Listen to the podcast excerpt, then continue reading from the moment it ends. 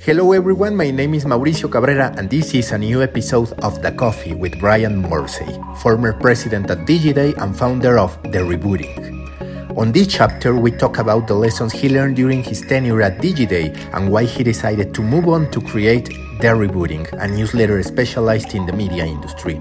We analyze the role of newsletters as the new minimum viable products for publishers and Twitter's chances to defeat Clubhouse through spaces.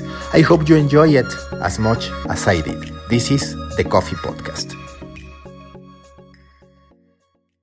Hello, everybody. My name is Mauricio Cabrera, and this is a new episode of The Coffee. Today, I'm really honored to be with Brian Morrissey, former president of Digiday and founder of The Rebooting. Brian, thanks for being here, and my apologies if I make some mistake during this interview. You are my very first guest in English, so we can officially say that you are being part of an experiment. I'm advising. Okay.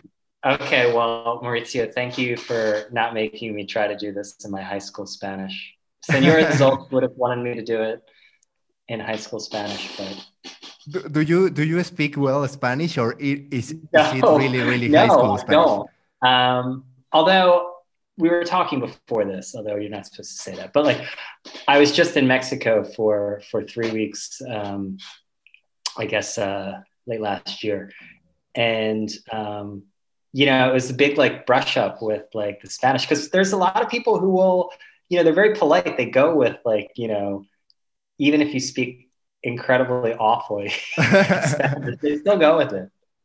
You only need some words some keywords and that's it. We understand you. Yeah what am I? See. Well first a funny thing. I want people to know i was preparing this podcast to be one hour length. But then brian sent a newsletter about how much he hates long formats. Actually, today it was like kind of a message done to me. So it will no, I didn't mean I didn't it about this podcast. No, no problem, no problem. Just to understand, why do we have to be brief? Could you go deeper into the matter because it's really interesting? Well, I think mostly because I'm biased because I'm an editor, and so like uh, you know, I think one of the key roles of editors is to is to make things brief and to the point. But I do think that um, at this time that there's like there's a ton of content out there, and I think it's gotten magnified during COVID as people are at home and they're creating content and and people are getting excited about things like Clubhouse and newsletters. Um, and I think the number one thing that you can do, no matter what your job is in, in, the content world, is to is to put yourself in the shoes of the person who's um, who's actually consuming it, who's reading it, who's watching it, um, because um, going overly long is very indulgent to me, um, and a lot of times it's the person who's who's creating the content, like they're doing it for themselves, not for the audience. Um, so that was sort of what um, I don't know inspired me to write that post. I've been reading too much long, too many long newsletter, and of course, everyone then pointed out that my newsletter was like twelve hundred words. So, and why did why did you decide to go back to the basics with a newsletter, being part of this trend that is independent journalists managing their audiences? Well, I left Digiday after I guess, a decade. And um, I knew I was going to take some time to figure out what uh, what path to take next with my career. And I think, you know, by training, I, have been a reporter and editor, like, um, and and with you know, Digiday as like it grew, and and my own responsibilities um, went beyond editorial to include our membership program and design and product and whatnot. I didn't really get a chance to to to write much at all. Um, so it was mostly just like a way to you know kind of do my own exploration about what to do next but do it um, you know kind of openly through a newsletter because i'm just trying to figure out what where digital media is going um, and then where my path within that is like i don't know yet what it is. I know a lot of people are like, "Oh, your plan is this." I'm like, I don't have the plan. So, you know, I was reading Mark Stenberg's Medialyte, which is a very interesting newsletter, and he was talking about seeing newsletter as the new minimum minimum viable product of, yeah. of media outlets. Do you agree with that? Do you see your own newsletter as a way to test something hmm. that could that could become bigger? Yeah, I mean, absolutely. That's that's uh, uh, well put by Mark. Um, because I think you know the reason that Substack has gotten a lot of attention is how easy it is, right? I mean, you just it, it you know when I decided to leave Digiday, um, I set up like a Substack just as like a placeholder in about 15 seconds, and that's you know it's just easy. So I think it, it fits within that minimally viable um, product I think the key, because I ran into this a lot with with with minimally viable product, is like that is not an end state.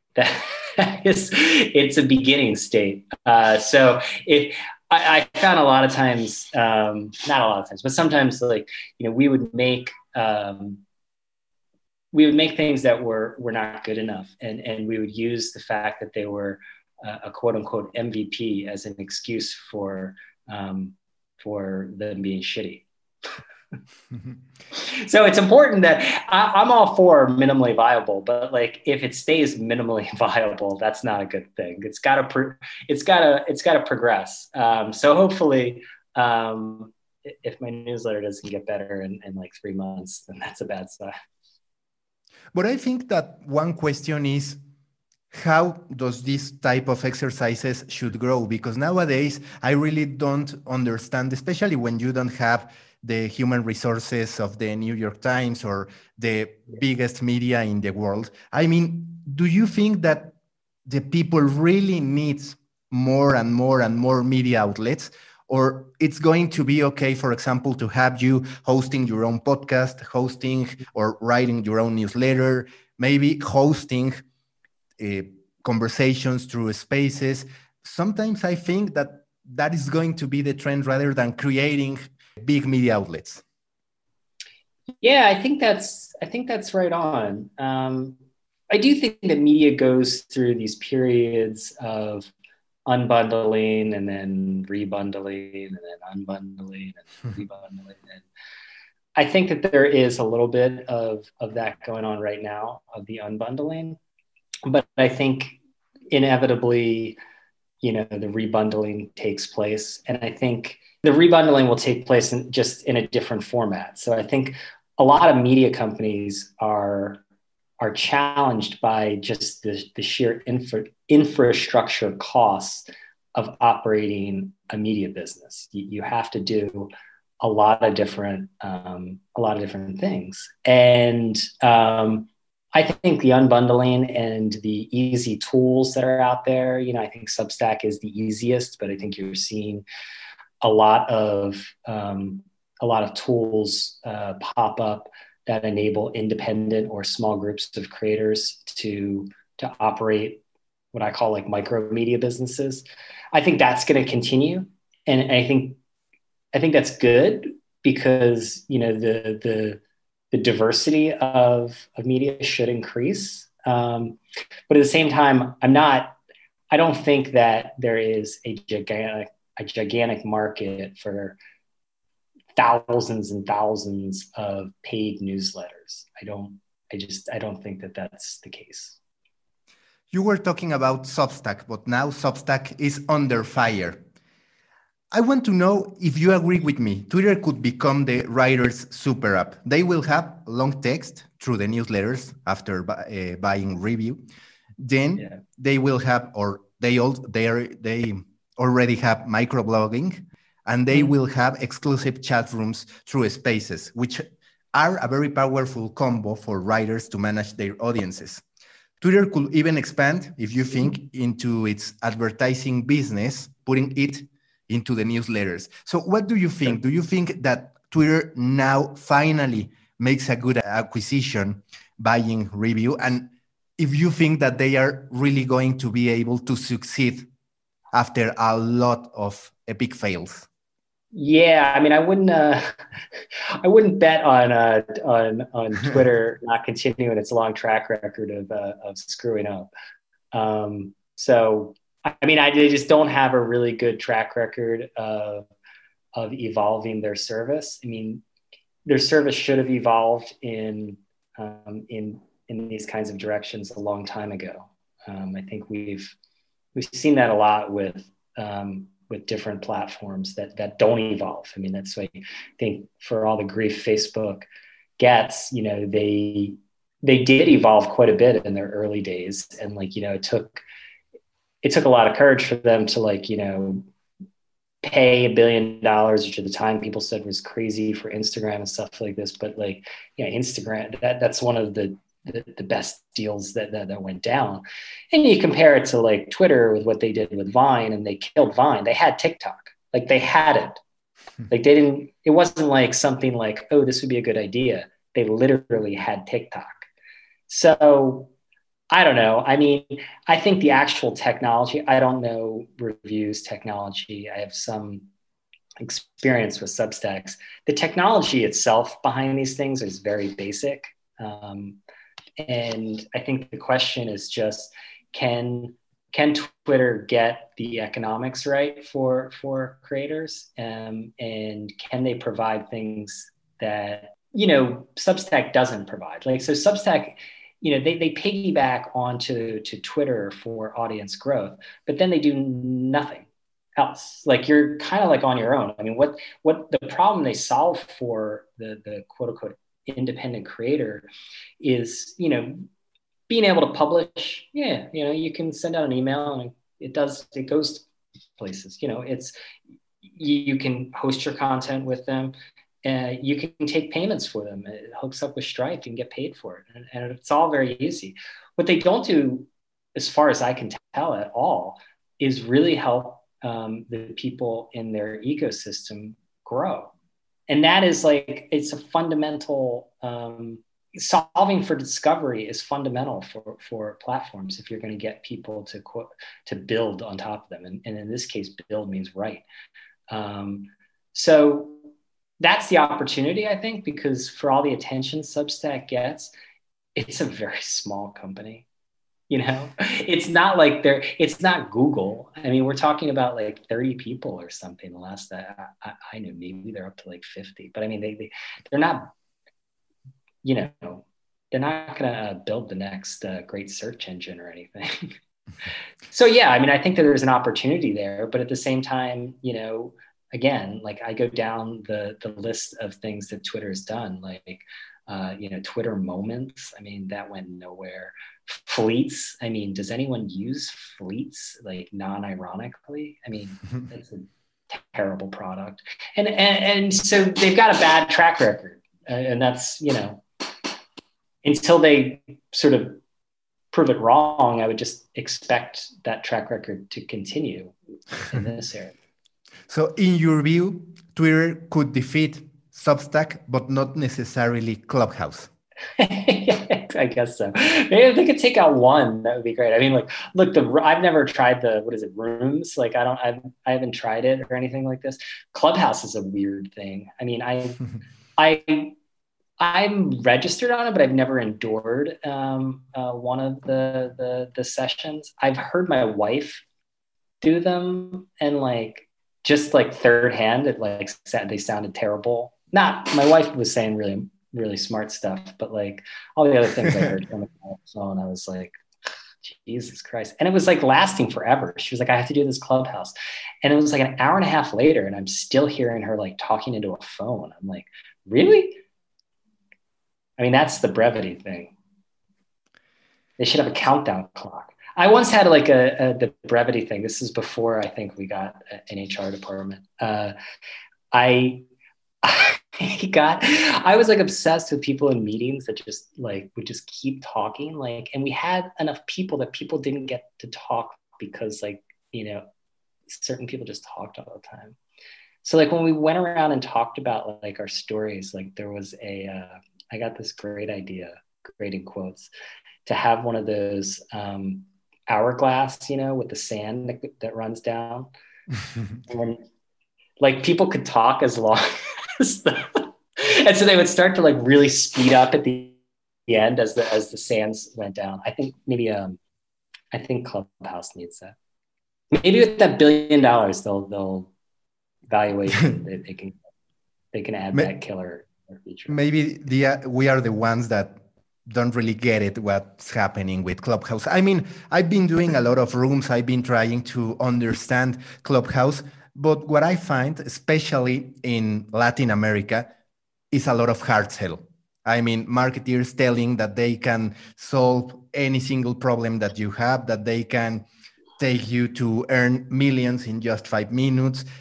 There's a lot of stuff like that. I think that in English or even in terms of people in Germany, they have better conversations. But in Latin America, I would say that. Okay, so wait, in Latin America, it's like kind of dubious marketers like on there. I, I think I assume like in, in the United States, it's just like uh, dubious like venture capitalists and investors. Yeah, so basically, yeah. it's just like different different versions of like uh, snake oil. So you know, we we had experienced the boom of video, audio, chatbots, and what do you think is going to happen with the newsletter trend? I mean, will this trend remain for years to come, or do you think that is a very 2021 trend that maybe won't be the main trend on 2022? Yeah, I mean, I think it's like a, it's probably obviously like a 2021, um, you know, trend. I think what the question is like, why?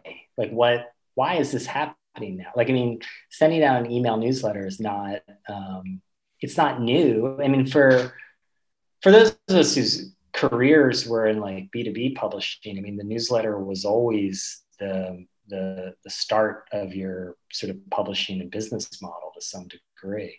Um, I, so when I think about the why of why you know newsletters have, have become such a thing, I mean, I think of it as as generally like a reaction to what came before, and so to me, the newsletter, the promise of newsletters, and even podcasts, honestly, are a reaction to the platform publishing era. You know, the era of, of, of creating content for algorithms on platforms, you know, and I think that led publishing to make a lot of like really bad choices, both in the content and, and, and in the business models, obviously.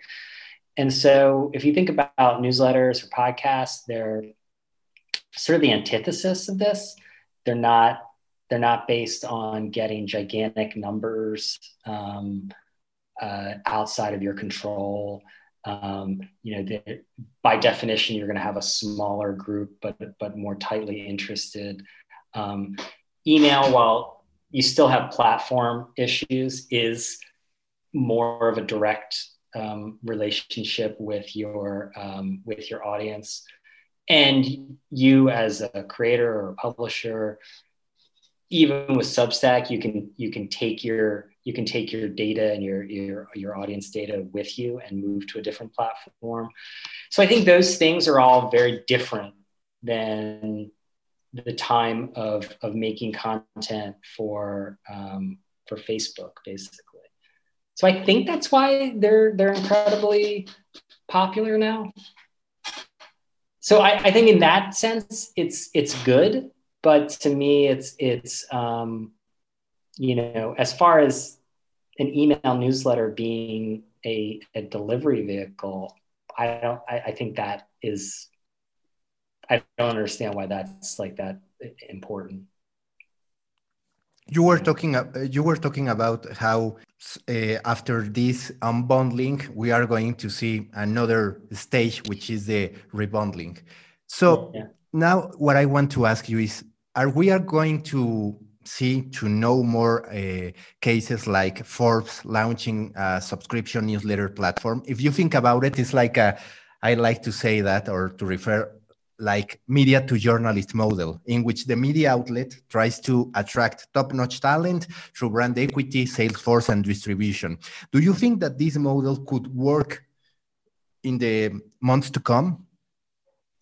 Yeah, I think there's going to be many different models, and I think the I think this is all a good thing because like when people were talking about newsletters and uh, you know what's go- what's changing in media, they, they always would go to Substack, and Substack is a particular particular model, to my mind, for a particular type of, of creator or, or publisher, um, and that's one that is going to monetize through um, through paid uh, subscriptions, right? And that is not ever everyone, right? Ads are a really good model. Um, courses can be a really good model. Commerce can be a really good model. And the best model is lots of these things. So, like most people are not going to be able to attract a large enough um, audience on, it, it, with their newsletter to convert enough people to pay members to have like a workable business model depending on on their their financial needs. You just you're not going to convert. I mean, I hear like 10%. Nobody's going to convert 10%. Like very, very, very. I shouldn't say nobody. Very few people will convert 10%. Most people will convert like you know four to four to six percent of their audience. Let's say you have 20,000 people who are getting your um, your newsletter. That's great that's a good number, right?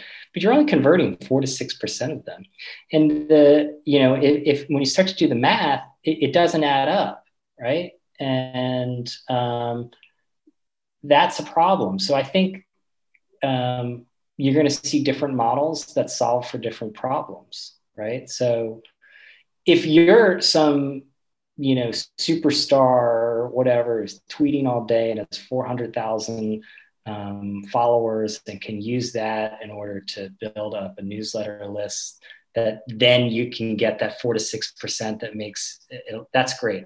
I think what forbes is, is doing is just is really just doing a different different economics with with expert writers you know? Um, i think what's going to be interesting as publishers try to um, cater to to these quote unquote stars is how they manage that internally.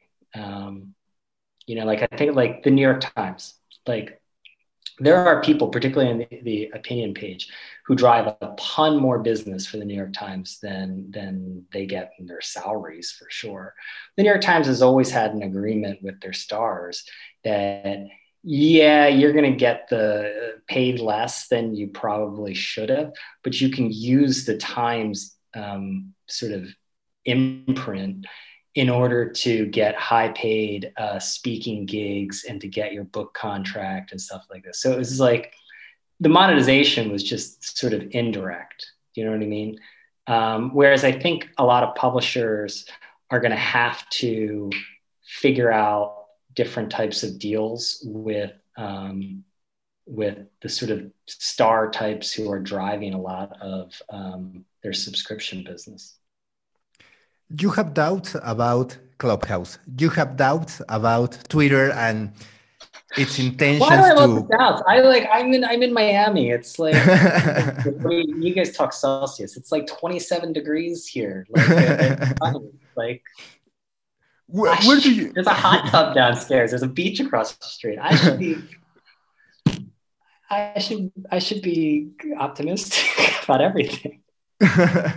Where do you want to take the rebooting? I know that you've been only for some weeks writing, but where do you imagine that the rebooting will be in three years, for example? What do you want three to build? Three years. I thought we were going to say three months. I was just well, telling three someone, months. I was just telling someone I was like, I do like a quarterly plan. Um, uh, yeah, I can't do three years. I'll leave the three year plans to the Chinese Communist Party. I can't do those. Um, I mean, for me, like, I, am using it right now in order to um, one explore different like content types and, and um, because I do think that um, I think that newsletters can be a really um, powerful way to force concise um, writing and um, i'm working on it myself but i want to figure out ways to have like a playbook that, that allows people to to um, to do um, like concise packaging because i think what newsletters i think what's interesting about them is that they're finite, right? Um, like I like magazines and newspapers and, and, analog media. They have a beginning and an end. Uh, the biggest, to me, the biggest flaw of content on the internet is that it's infinite, right? There's there's no, you cannot finish publication, you know, and um, I think by that leads to just like ever more content and and um, I think having a a tight bundle of content is is always been powerful. I mean that's why I mean for me like um, you know the brands I've always admired the most typically have been like magazine brands. Um, and and that's because they have a clear really good magazine brands have a clear point of view um, and the the the entire bundle the entire package um, sort of reinforces the brand whereas i think the internet sort of lost that to some degree i think apps you know when the ipad came out like apps were the big like hope to sort of reclaim that and that didn't like happen with these ipad publications and in some ways I think like newsletters are a, a do-over for that, that. like because we've been looking for this this thing with internet publishing to make it less shitty um, and it's weird that we end up back on emails but that's where we are so anyway i want to use it for that but i also want to use it like um, i'm doing consulting um, uh, a little bit and it's it's lead gen for that too to be honest you. Because I think there's a lot of like business models. Because I think like a lot of people, again, with these like newsletters and stuff, they immediately go to the Substack paid thing, and I think paid is is not the answer for a lot of of these of these um, these newsletters, and it doesn't have to be the answer. Like ads can be the answer. I mean, look at you know someone like the Morning Brew or Axios. They do they do really well on newsletter ads. Um, I think that uh, consulting can be a great model for um, for newsletters. Um, so for now, I'm not like focused on on doing like a paid um, version, um, but never say never. I mean, I would take the money. and you know what? I, I agree with. I agree with Will you. all of you pay me? I think I, would pay you, yeah. But maybe you could pay me in exchange. You, you could pay me in exchange. me money. exactly. you can this. you can also pay me. It, it, it, could serve as a also as a Spanish lesson for you, my newsletter. Okay, perfect. Uh, no, I agree with you. I think that newsletters are the most similar thing that we have found in the internet, in the web, to replicate the processes, the ideas, how we create content on print, and also, well, on print, uh, talking about newspapers and also magazines. So I think that's great about the newsletter. You understand that if you make a mistake, people will notice because you already sent that newsletter and that mistake will remain. You you can solve it. So you can solve yeah. it so i think that's really valuable from the newsletter. I made a mistake in today's and i heard immediately.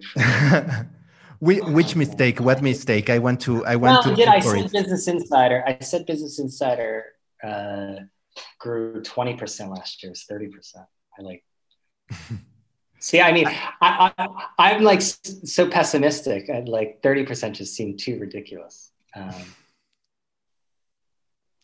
and about Morning Brew, do, do you agree with the valuation of $75 million?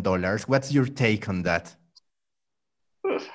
I mean, I don't know. I don't know their, um, I don't remember what their, what their revenue um, was. I mean, they built like, um, they built a really efficient model and I think that's like um, impressive. Like, I mean, they they did not have a ton of employees for the um, for the revenue level that they reached, and they had good for publishing good enough margins. Um, and I think that's a testament to um, to them not getting pulled into trying to do too much, right? Like, I mean, they started email newsletter and they really stayed focused on that email newsletter instead of getting pulled into oh we got to do video. Oh we need to do a subscription product. And and you know i think part of that is not taking venture capital money. I mean um, uh, uh, uh, alex and austin would would probably know best. But i think that that that that they would agree with that is you know if you look at like the experience of someone like the Skimm, who went through a similar period where you know the wind was at their sails and stuff like this you know i would argue that like w- when they took a bunch of venture capital funding at a very large um, valuation um, that they were sort of blown off course because then all of a sudden they had to like oh we got to do this calendar app and we got to try to do all these different like you know video things and different podcasting things whereas you know they sort of took their eye off the ball. And i think i know being part of small companies like the biggest the most powerful thing you can do is to say no and to skip things. You know i and it was the hardest the hardest thing that i found like i know at digiday is some of the the sort of best decisions or or you know sometimes not doing things what was like you know an incredible accomplishment. Do you know what i mean? Like because you can waste you can waste time and energy and focus on things that have minimal impact or unlikely to have impact or might have impact. And um, there's a lot of power in in focus um, and if you can focus your energy. Now the the flip side of that is if you're if you're only going to you know keep doing what you're doing you know you're not gonna you're not gonna grow you're not gonna expand.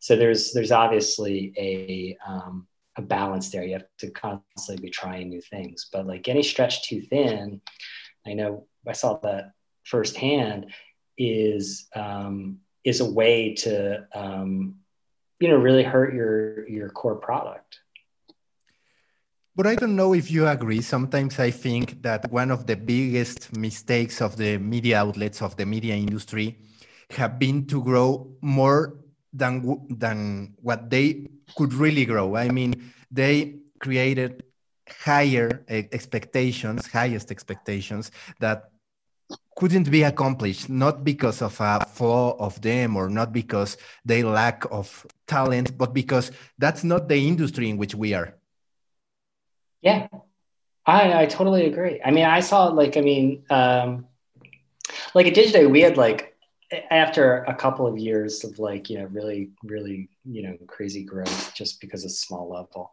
like fifteen to twenty percent growth was like what I considered and what I saw as our organic growth rate. There are things that you can do to goose that that organic growth rate. I mean, like, you know, if the economy is going nuts, like your organic growth rate, you know, I presumably would, or your growth rate would go up. Um, if for some reason, like your area is is getting a disproportionate share, you you, you can do higher. If you get a, a tremendous amount of like venture uh, outside investment and and you then apply that to like audience audience growth and and and and marketing and uh, and acquisition and stuff like this yeah you can get a higher growth rate. But everyone has an organic growth rate. Like it's just like that that that's how it is and that's okay. And it's different for every different every market but um, i feel sometimes like in media maybe it's in other areas is like there's a lot of like comparing um, apples with oranges and pineapples right? I mean and I think we saw that when, yeah, again, the, the during this the scale era, you, know, you had these people who were putting up tremendous um, audience numbers and video view numbers, and um, you know that impacted other parts of the market. Other parts of the market were like, "Well, why? Why are you? Why are your videos at like a billion views or something?" It's like, well, not doing the the, the cheese videos. Um, that uh, Tasty is doing. So I don't know. I think it's it's um, I think organic growth rates are are important to keep in mind because otherwise, you know, it, it, it gets frustrating. Going back, I know. I, see, I, feel, I feel that. I feel that way with honestly with like newsletters and stuff like this. It's just on a smaller scale. You, you, you get like these people are like, oh, so and so, this history professor has like 150,000. The truth of the matter is, most email newsletters are small, and the growth is like it is it's long. Like you, it's a long game, and um, there's always going to be exceptions. There's always going to be these breakouts, you know, hits and stuff, but they're exceptions. So I just hope that people who are doing newsletters are not like, you know, reading about, oh, this newsletter went from zero to 25,000 in two months and thinking that that's the norm. It's not. Unfortunately, mine isn't to that. Not every one of us are Ben Thompson. Well, that's another thing. I mean, I wrote about this today. It's like, and you see this in all these areas is everyone in newsletters is sort of like imitating Ben Thompson to some, not everyone, but I, maybe it's I'm just attracted to it. I have no idea. Like, even though I don't read the Ben Thompson newsletter, but like, I, I feel like people are, uh, are imitating that. I have read it before, so I know it, but I don't regularly read it. Um, in that it's incredibly long it's more of a quote unquote memo or like essay than um, than what I consider from a journalistic perspective. Um, uh, you know what an article is like, which is fine. It's a format, um, but um, I don't know. Like I've always been very skeptical of people. Uh, when I hear like you know whether it's like the Uber of X or the you know the stratechery of x you know it's it's it's better to sort of you know create your own thing that makes sense for you and for whatever you know your audience target is rather than saying right okay stratechery works so now let's do the stratechery of like food technology. It's not very creative. We, we are about to finish i promise because we are in the oh 30 minute frame so no no problem. You don't have to. We haven't even gotten into the how i got covid in mexico ah uh, yeah that that's right. So uh, that's at the, the end of the podcast we are we are, we are gonna anyone talk. who venmos me like a thousand pesos i will i will give you the how i got how i got covid in mexico. That's on the paywall. Uh, we are gonna put that story on the paywall. It's in my only fans Going backwards, what are the three most valuable lessons you learned at Digiday? Ooh, three most valuable lessons. Um, focus always wins. Um, I know whenever, um, whether it was a coverage area or with the business, um, if we could go, um, if we could focus um, and go narrow and deep, we always uh, we always came out ahead. I, I think that's incredibly important. The second one would be the best way to make money is lots of different ways. I think a lot of times people, when talking about um, uh, businesses, particularly media businesses, they want some sort of silver bullet. You know, whether that was uh, ads or programmatic ads or now subscriptions, there is no silver bullet, and and there will be um, sort of monolithic business models uh, that exist, but the best business models are um, are diverse business models. And the final one is um, is differentiation is is everything, right? Is because there's so much content and so much stuff out there that you need to find a way to differentiate in order to to build a brand, whether that's a personal brand or whether that is a, uh, a media brand. Um, otherwise, you'll just get like swept up in this in, in in the sea of sameness. Are you going to be back on podcasting?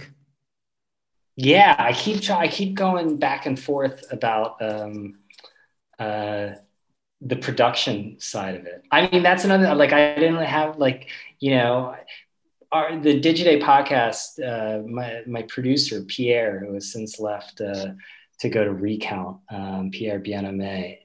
He he was just nominated for Podcast Hero of the of the Year, and I, I agree with the nomination. Uh, yeah, he handled all the all the the heavy lifting stuff. So I want to do it, but then again, I'm also like I've I've been like hesitating because like there's so much out there. Yeah, you know? like so I don't know. I gotta I gotta figure out. I don't know. Maybe I'll just do it. Maybe some uh, something uh, related or similar to what Masters of Scale present. I love that podcast or Spark and Fire. I think that they are really innovative in terms of uh, how they present content rather than having a conversation. They really create yeah. an atmosphere around it. All right, I'll check that one out. Maybe that's the the approach because I want to make it more. I know with the rebooting, which everyone should si- sign up for. It's free. Um, it is. I really want things to be like practical. Like, I mean, I did the sort of covering the media industry, at, at, you know, as an observer and stuff. And what I'm really trying to do with the rebooting and, and you know, is really marry. Um, there's look, there's lots of when I talk about differentiation, there's tons of people who are um, talking about opining about the media industry and stuff. Where I think I can possibly differentiate a little bit is that you know, in my role, I had a lot of experience with the with, with the business side, with building the business and how to do it. So I'm trying to fit, I'm trying to fit in that lane of like being having one foot in you know the running of the media business, but the other foot being um, a journalist who's covered the media business. Because I always thought at Digiday, one of our great advantages was you know not not just covering the the the um, you know the modernization of the media business, but also living it, right? So I want to um, I want to try to figure out ways to have more like practical um, content because I, th- I think the both for people who are like building media businesses or within media businesses, but I think that there are um, related business um, fields that are looking at um, are looking at media models as a way to um, acquire customers, you know, build their brand, you know, because again, I think media is a great, it, it's it's a great business, but like it just needs to be thought of as it can be the front end to lots of different types of businesses. Which are the podcasts that you listen the more? Hmm. That's a good question. Well, I mean, I listened to Peter Kafka's media podcast. Um, I really like that. Uh, the Recode, the Recode Media one. Um, I also, um, I'm very, I'm very into the 538 podcast uh, about politics. I maybe I'll like, I don't know. I think at least here we're in like Trump detox. Maybe I'm just in Trump detox. So like, um, uh, uh, I now that the election is over and we're sort of you know back into just fighting over more normal things, um, maybe I'll I'll do a little bit less of the 538 uh, one. And I really like the new Axios podcast, How It Happened, um, which Jonathan Swan is hosting. He's their um, their uh, White House reporter. Um, and I like it because it's like, it's only 20 minutes and um, it's a different type of podcast. I think that was the, the, I think like you were saying with Masters of Scale, like, uh, I'm interested to see podcasting um, evolve. I, th- I, feel like it, like newsletters, it's kind of gotten st- stuck in, in, a few different formats. I don't mean this one. This is, this is like, but I'll just use Digiday podcast. We had two people talking and stuff. Like it's the same formats. I feel like that a lot of people go to, um, and and then it added in serial, right? So it's like, okay, there's a narrative format, and then there's like, you know, uh, a two people format. And um, I think what what how it happened is doing is is interesting because it's like it's his like insider like knowledge and he's telling the story and then it's also drawn but he's telling the story and, and drawing on um, you know public statements and whatnot. Yeah, I strongly recommend you to listen Spark and Fire, which is part of the same producers that do um, that do Masters of Scale. And for example, they interviewed one of the screenwriters of uh, Soul, this new Disney's movie, and it it takes you into the creative journey of this person. So yeah, I think it's amazing, and it's a possibility right, for you to out. yeah. Last question. When am I going to be able to come back to Mexico? we are going to the Azteca Stadium. We are going to. Ah, by the way, you should follow Las Águilas del América. That should be your favorite team in the Liga MX. Okay. So that's it. I would say that's the key place to go. Okay. Great.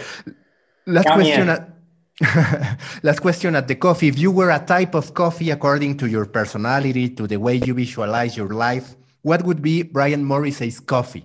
I know it's a weird question, but it's a question that I introduce in every single episode of my podcast. So it's your time to answer that question. Type of coffee? Like you mean like latte or like yeah, exactly, that, like exactly. Okay. I what tastes this like Brian Morrissey? I would say Americano. It's like it's it's like filter coffee basically, but it's like slightly more sophisticated um, and uh, and uh, and a little bitter, but not too bitter. I don't know. Brian, thank you very much, and good luck with the yeah, rebooting. Thank, thank you, Mauricio.